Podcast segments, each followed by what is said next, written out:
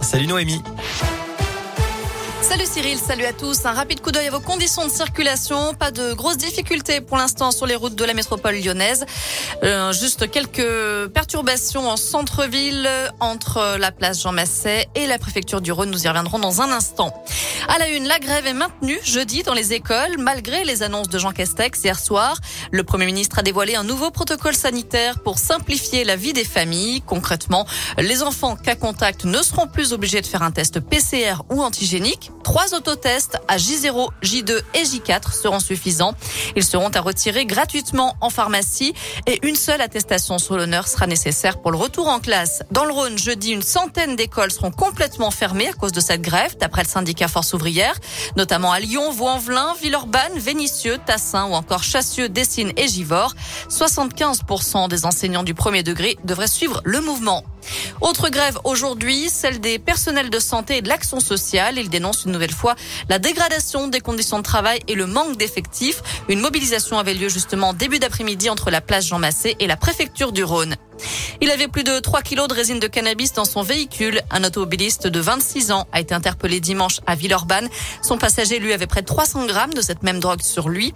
Lorsqu'il a tenté de prendre la fuite à pied, le conducteur, connu de la justice, expliquait avoir acheté la marchandise pour la revendre. Il devait être présenté au parquet aujourd'hui en vue de son jugement en comparution immédiate. Lui affirme qu'une femme lui a jeté un sort et ne peut s'empêcher de passer à l'acte. Un exhibitionniste de 34 ans a été jugé hier à Bourg-en-Bresse selon le progrès. Le 8 juillet dernier, les employés d'un organisme de logement social l'avaient filmé en train de se masturber à la fenêtre d'un appartement. Et ce n'était pas la première fois. D'après les enquêteurs, plusieurs victimes mineures avaient porté plainte. Reconnu pénalement irresponsable après son expertise psychiatrique, il a été hospitalisé d'office, mais il devra indemniser les parties civiles. Dans le reste de l'actu, plus de 300 plaintes déposées par des élus visés par des menaces, d'après le ministre de l'Intérieur Gérald Darmanin. Au total, près de 1200 élus ont été menacés entre janvier et novembre 2021. C'est 47% de plus qu'en 2020. Parmi eux, des députés du Rhône, de l'Ain et du Puy-de-Dôme. Des faits qui se multiplient en plein débat sur le pass vaccinal. En bref, le procès des attentats du 13 novembre a repris aujourd'hui après deux semaines de pause puisque Salah Abdeslam avait été testé positif au Covid. Place désormais aux interrogatoires des accusés.